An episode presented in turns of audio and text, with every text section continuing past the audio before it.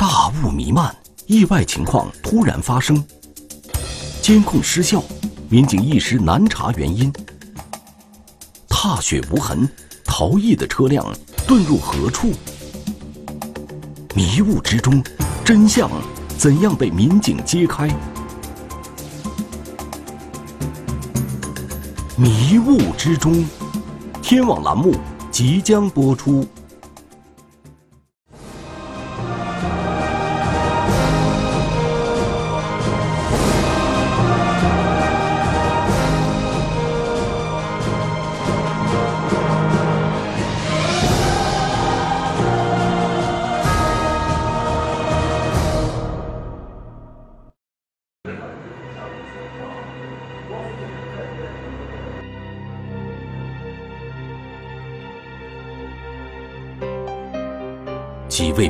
正在查看的是一个路口的监控视频。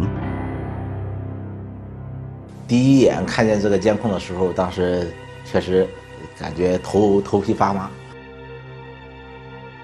眼茫茫一片，车上光有灯光，模糊灯光。下午，下午当时天也不明。当天一早，监控画面上显示的路口突发交通事故，事故的伤者生死未卜。民警本想依托监控画面查明事故真相，可一场罕见的大雾却打乱了工作计划。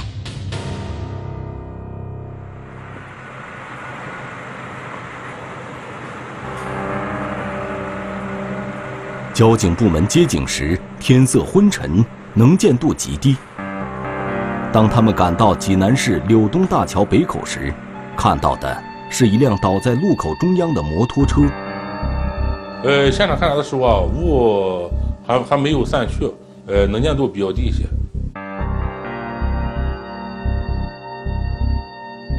当时二轮摩托车啊，头朝东北方向，尾朝东西南方向。左侧呃着地，这是一个丁字路口，主路东西走向，南北向的支线是柳东大桥，摩托车倒在了路口的中间。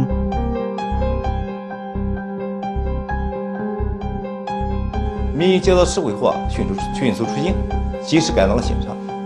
但到了现场以后，发现，呃，这个伤员已经被幺二零拉走。地面只有一滩血迹，血迹被发现在摩托车东侧的地面上，血迹的旁边有一顶鸭舌帽，可见驾驶人伤到了头部，情况可能很严重。有颅内出血，出血量现在看着不是很大，但如果再继续出血就有危险。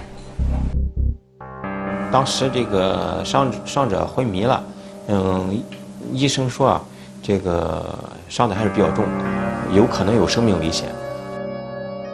伤者也就是摩托车的驾驶人是一名老者，由于还没联系上家属，老人驾车出行的目的还不清楚。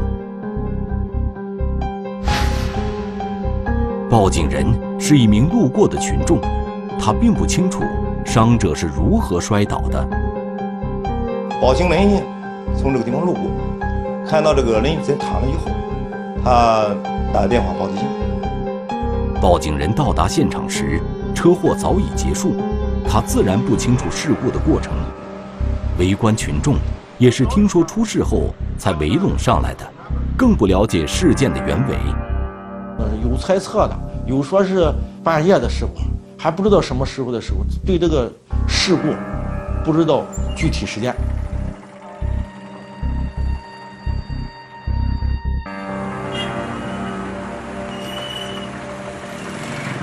摩托车究竟是怎么出事的呢？民警发现，摩托车的前轮轮毂有一处十分明显的凹陷。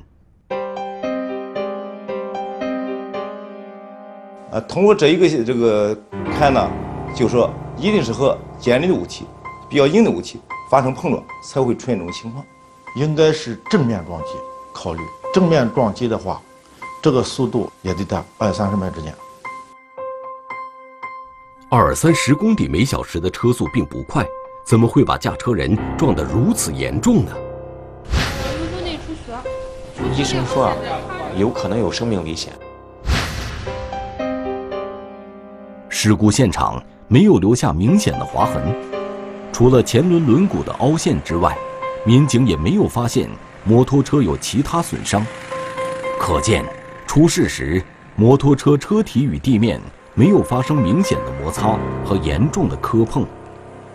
呃，现场二轮摩托车没有划痕，呃，初步勘查，直接撞击以后直接倒倒地。倒地的位置在路口中间，民警判断，摩托车与来往车辆发生碰撞的可能性很大，并且事故的发生可能与大雾天气极低的能见度有关系。追尾也会出现这种状态，因为雾大看不清楚。前头一旦有车刹车，砰撞上了，撞上了之后车突然倒在这了。如果是前车被追尾，前车应该会原地等待交警来做事故处理。可是，现场除了摩托车，并没有其他车辆。当时不知是与什么车发生发生的事故，车辆已经逃逸。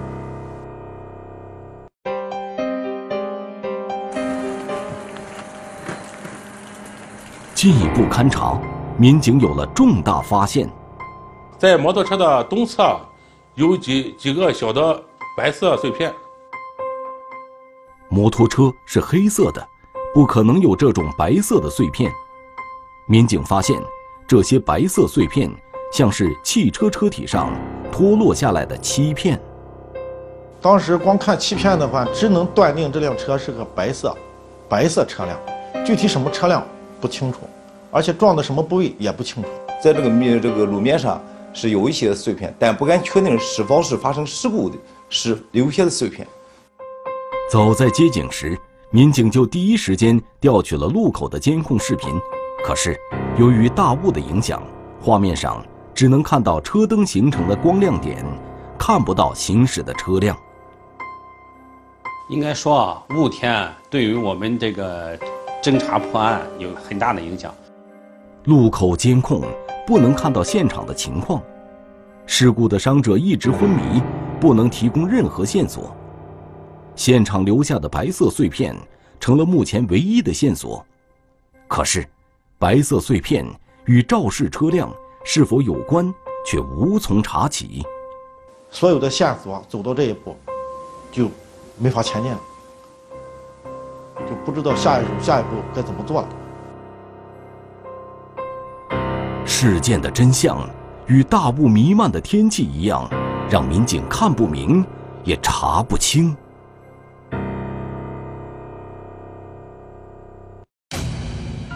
大雾弥漫，摩托车倒在路口中间，监控模糊，民警侦查遇到阻碍。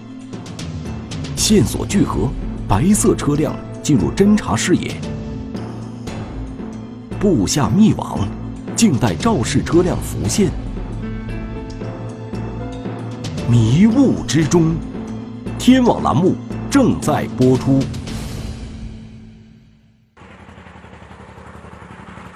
二零一八年九月二十一日清晨，山东省济南市南部山区被大雾笼罩，一辆摩托车发生交通事故，驾驶人伤及头部，有生命危险。通过分析研判，民警确认摩托车是与其他车辆发生了碰撞，而肇事车辆已经逃逸。肇事者逃逸，啊，造成我们南山。呃，群众啊，这么大的一个伤害，嗯，我们一定要尽全力去侦破这个事故，给伤者一个交代。由于雾气浓重，路口监控画面一无所获，仅凭现场的碎片，也很难确定肇事车辆的型号。办案民警力求在走访中找到线索。首先通过走访。即使你不及时走访的话，事后就是这些目击者，你也找不到。我的这个希望就是能够走访到这个目击证人，通过目击证人能够锁定这个车牌号。事故地点附近有几家住户由于事故发生在他们起床前的时间所以他们都不清楚事故的情况民警没有在他们中间找到目击者。不过有群众称每天清晨都会有洒水车经过这里。当天谁值班谁几点从这个地方走，呃，负责这个路面，这样及时找到了那个洒水车桶。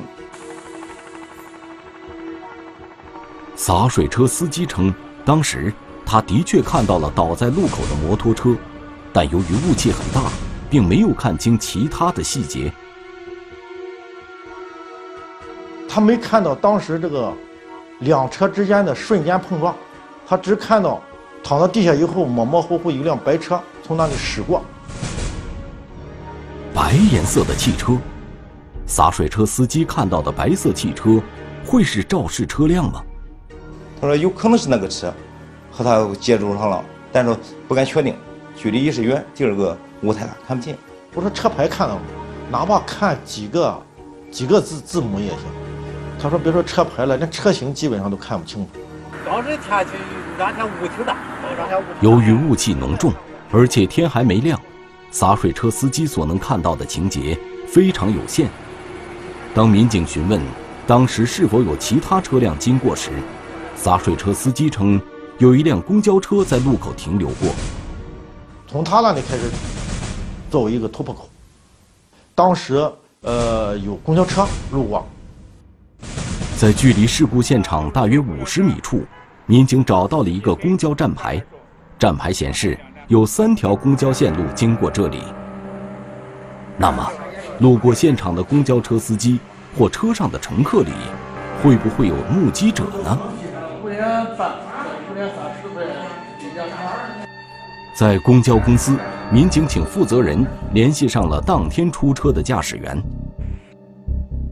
早上从来雾比较大，果不其然，有一名驾驶员向民警提供了重要线索。在站牌上下乘客的时候，他发现一辆白色车，在他的前边左转弯的时候撞了。撞了这个摩托车之后，他没有停顿，直接朝柳东大桥驶去。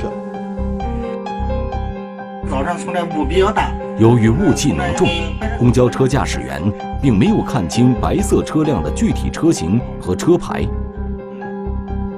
既然公交车驾驶员、洒水车司机都看到了一辆白色汽车在现场出现过，因而遗留在现场的白色碎片。很有可能就是肇事车辆留下的。就说在这个方向上，你去初步定的一个什么白色的车辆，不管是面包车也好，轿车也好，还是大型货车也好，最起码这个车是白色的。在医院里，民警终于联系上了摩托车驾驶人的家属。通过家属了解到，摩托车驾驶人老李当天一早去批发市场卖自家产的栗子。因为他是，他是单人住，具体时间是，呃，什么时候出来的，不确定。家属反映，市场上采购的客户到的都很早，为了卖个好价，老李每次去卖栗子也都很早出门。从那现场没有发现栗子，所以我们就推断，他栗子已经卖完了，这是回来的路上发生的事故。家属没想到的是，这一次照常赶早的老李，却发生了意外。这个位置就是事故地点，摩托车由西向东直行，白色车辆由东左转弯向南行驶，左转弯前经过。在丁字路口的东侧有一处交通卡口，过往车辆，呃，在经过卡口时，它会自动拍照。根据前期侦查，白色肇事车左转前一定会经过这个卡口。专案组决定把经过卡口的车辆逐一排查。我们五点五十一接的警，肯定是在五点五十一之前发生的这个事故，我们就是往前推。通过前期调查走访的线索，我们将这个事故的时间啊推断在五点二十分到五点五十一分之间。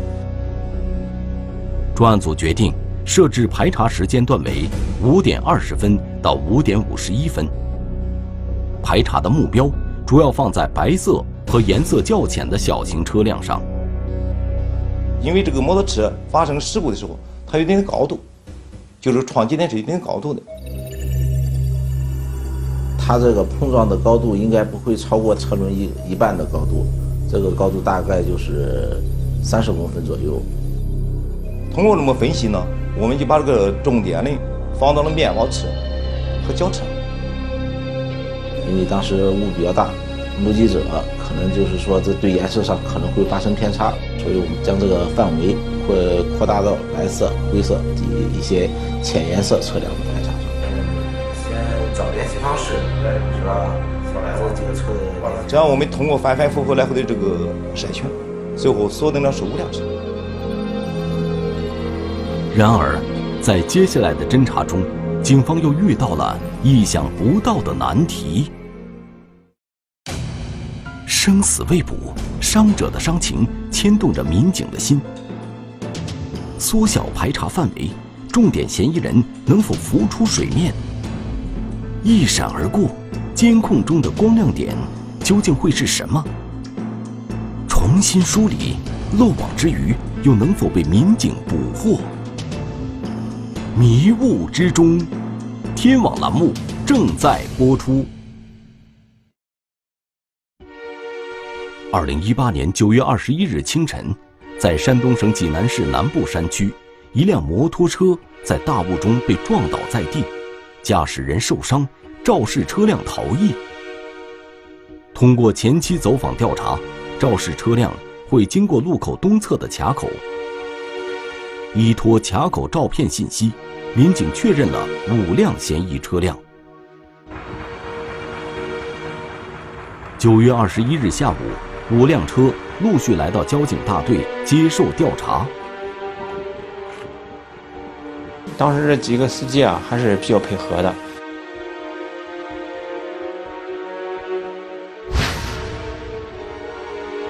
此时，摩托车驾驶人李某仍未脱离生命危险，有可能要需要动手术，脑脑子有淤血。由于民警在事故现场。曾经发现过一顶鸭舌帽，可见老李出事时并未佩戴头盔，而且伤到了头部。这个骑摩托车一定要戴头盔。为什么呢？因为发生摩托车发生事故以后啊，尤其是二轮摩托车，一倒地人很容易是后脑勺、后脑部啊着地，一着地以后，人很容易造成人的死亡或者昏迷。伤者一直没有脱离生命危险。家属希望民警尽快找到肇事者。我也逮住了嘛，查到那个人了嘛。我说，呃，现在正在进行当中。我说查到会提第一时间告诉他。受伤昏迷的老李一直牵动着民警们的心。如果老李的伤情加重，造成人员重伤或死亡，肇事者就会承担更重的法律责任。但找不到肇事者，他们不仅无法安慰家属，也更无法面对家属的期待。面对五辆嫌疑车辆，办案民警不想漏过任何一个细节。通过排查，五辆车中的三辆车身较新，并且没有碰撞他车留下的损伤。有三辆车，因为从那个车辆的那个痕迹上看。啊，是不符不符合这个条件的，然后就呃排除了。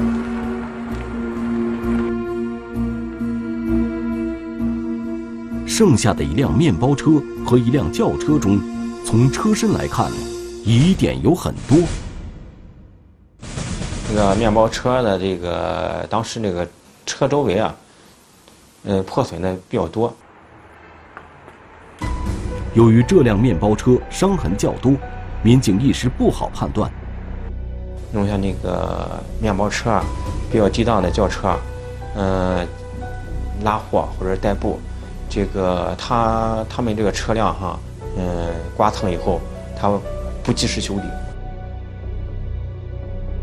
从摩托车轮毂凹陷的情况看，民警推断，肇事车辆的损伤情况应该也很重。可是，面包车上只是一些轻微的剐蹭痕迹，唯一左车门附近的损伤较重。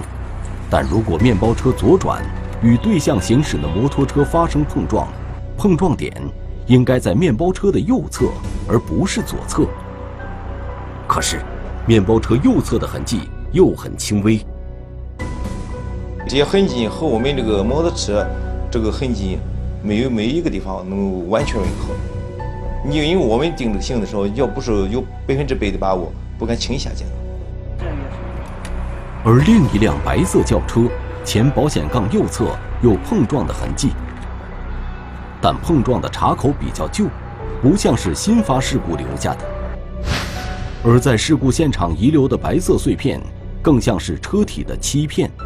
这与保险杠破损的情况不符，不是很确定，就是说，不敢说百分之百的确定就是它，因为啥？我们还没有找到，呃，真正感觉到有吻合的那种肇事车辆。至此，五辆嫌疑车辆有三辆车因为没有事故痕迹直接被排除了，余下的两辆车由于车身痕迹与摩托车没有关联性，他们的嫌疑也基本上被排除了。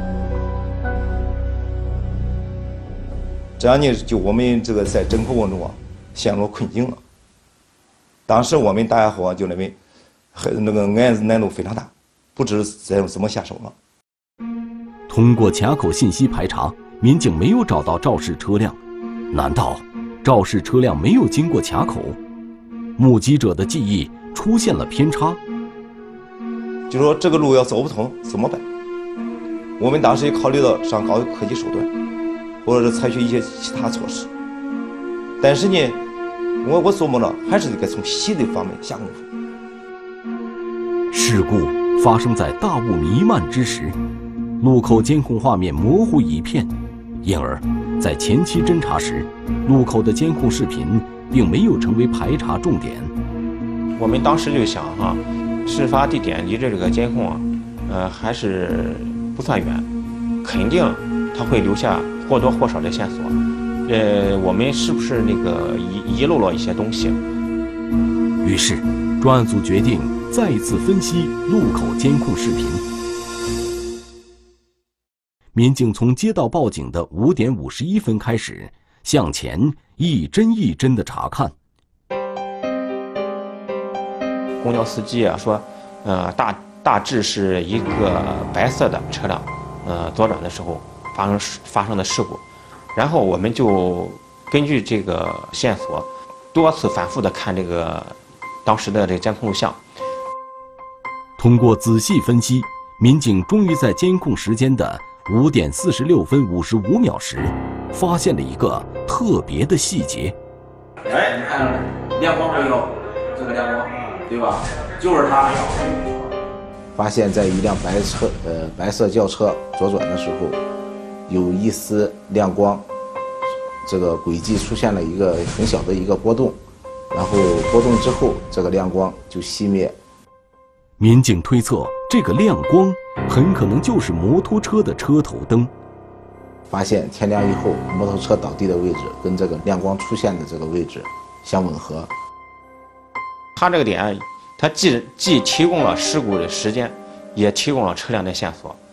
呃，就就判断了，是一辆白色轿车在左转时发生的这个交通事故。通过监控视频分析，白色肇事车辆左转前一定是经过了卡口，可是之前为什么没有被排查到呢？我们在卡口的呃数据中并没有发现这辆车通过的数据。之所以发生这种情况，民警推断可能是由于大雾的原因。卡口对肇事车辆信息的记录出现了误差，所以之前没有被排查到。然后我们对该卡口的照片进行复查，在复查当中发现了，呃，这辆肇事车辆。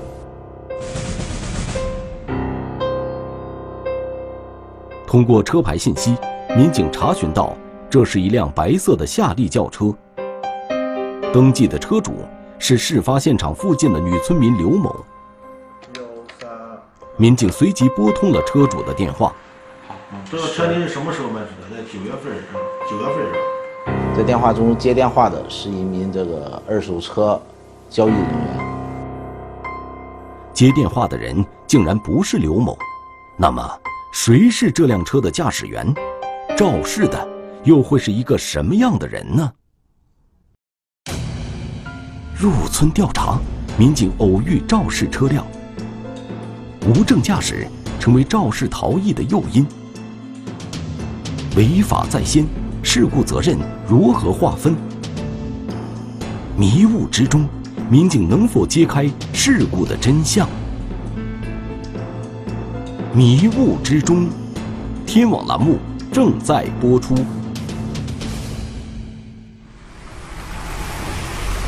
二零一八年九月二十一日清晨，在山东省济南市南部山区，一辆摩托车在大雾中被撞倒在地。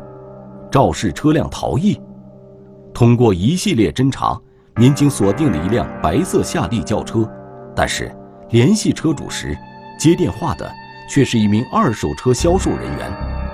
那么，这辆车目前是在谁的手中呢？通过这个询问啊，该人员称该车辆于九月四日，呃，交易到这个刘某名下，但是。没有这个留下这个车主的电话。要想查清真相，就必须找到车主刘某。这样呢，我们这个就是赶紧组织了两路民警啊，就说上这周边的附村去查去。九月二十二日中午，民警来到刘某所在的村庄，刚刚进村，侦查员就有了一个意外的发现。这不是私人车吗？啊，在这儿呢。哦，在这儿了。查查查查。还没到村的时候，是在村头一个河呃河边上，发现了停了一辆白色的夏利。右边。啊？就是他。啊，就是他。刚拍的是吧？啊？一看的时候呢，发现这个车受过伤。肯定顶到这了，就是。是吧？右后门有明显的碰撞痕迹，而且他用油漆和和刷子进行涂抹了，把那个漆面打磨了以后，用自喷漆喷了，呃，地地上遗落到这个他打磨下来那个漆片。民警发现打磨下来的漆片。与事故现场的白色碎片极为相似，一看这个哈，呃，百分之九十肯定就是这个车了。哇，他钥匙，他要是放这这这就不拿吗？由于肇事车辆的钥匙还没有拔掉，据此猜测，刘某的家就在附近。我们不知道他的家，然后就问就问那个群众，他家在哪个地方？就就就在那个地方，河在河的对岸。他这个小河中间有个自自行搭的那个吊桥，车辆根本过不去，他只能停在对面车辆。民警来到刘某家，可家中并没有人。但是走访中，民警获得了刘某的联系方式。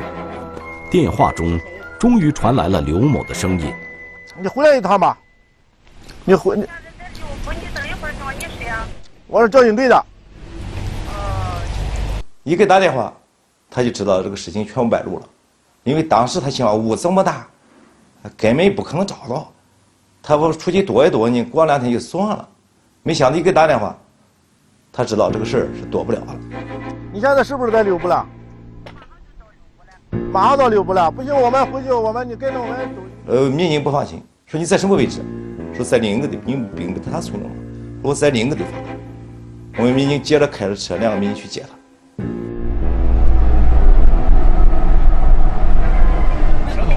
啊，这都试过，有这种。是是是你开的是吧？是我开的。啊，跟跟着我们走吧，上车。事故发生的第二天下午，一直躲避的刘某到案。他对这个法律意识相当淡薄。我们查了他的这个驾驶证信息，没有，他是属于无证驾驶，车辆也是九月份刚刚购置。天那么冷，冷了往后，他接一孩子送孩子，就为了方便，一共花两千块钱，我也没舍得买保险。呃，同时呢，我还没驾证，他说我知道只要带着我就毁了，所以我我就抱着侥幸心理吧，呃，没想到呢，还是被让你们抓了。你知道是是在这碰的吧？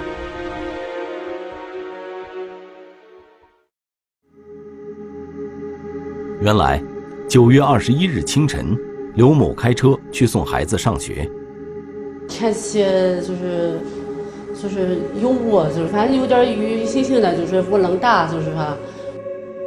在行驶至事发路口时，由于雾气弥漫，看不清车距，又没有转弯避让直行车辆的法规意识，刘某左转弯时，与对向直行的摩托车碰撞到了一起。他的车碰到我后尾，这个毛已经说是，已经说是就是转过来了，就说。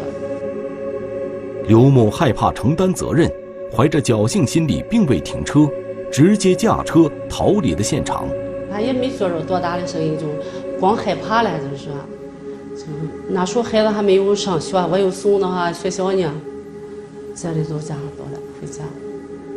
随后赶到的报警人见状，先拨打了急救电话。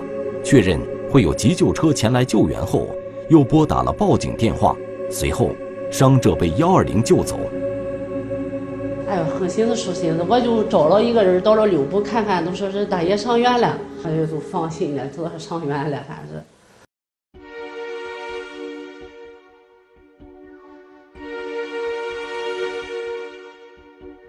发生交通事故原因应该说有很多，啊，比如说雾天，视线不好。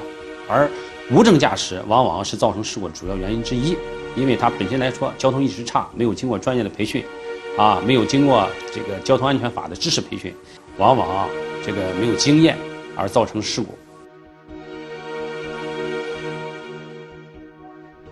三天后，医院传来消息，一直处于昏迷状态的老李醒了过来。然而，令人意想不到的是。他也是无证驾驶，并且骑车时没有按规定佩戴安全头盔。就拿这个事故来讲的话，如果不逃逸的话，摩托车是有责任的，这个汽车是也是有责任，他们双方都有责任，只是跟占的比例不同。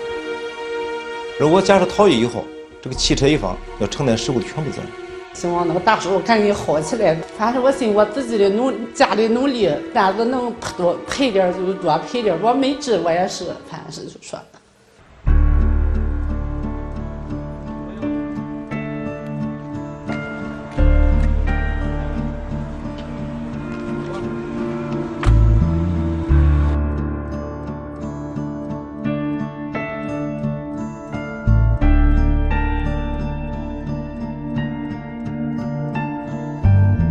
这样，一起发生在迷雾之中的交通事故，在民警的不懈努力下，它的全部真相终于水落石出。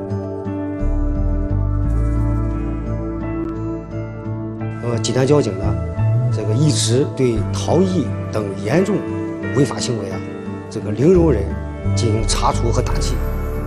那么在此呢，也提醒广大的交通参与者，一定要遵法出行。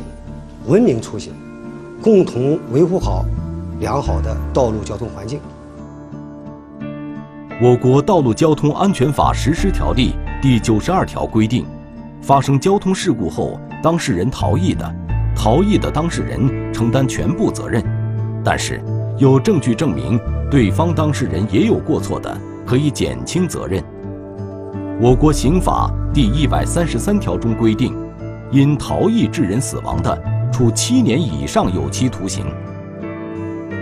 警方提示：逃逸行为容易使小事故变成大事故。发生交通事故后，一定要第一时间抢救伤员，保护现场，不要心存侥幸，以身试法。中华人民共和国公安部 A 级通缉令：裘白，男。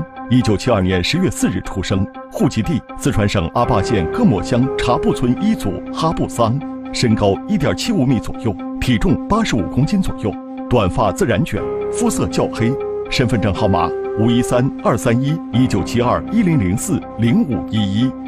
对发现线索的举报人协助缉捕有功的单位或个人，公安机关将给予十万元奖励。空置房频频遭遇洗劫，查现场却毫无蛛丝马迹。监控中出现了三名男子，农家院被警方锁定的新鲜指纹，他们又能否帮助警方找到真相？是谁盯上了我的家？天网栏目近期播出。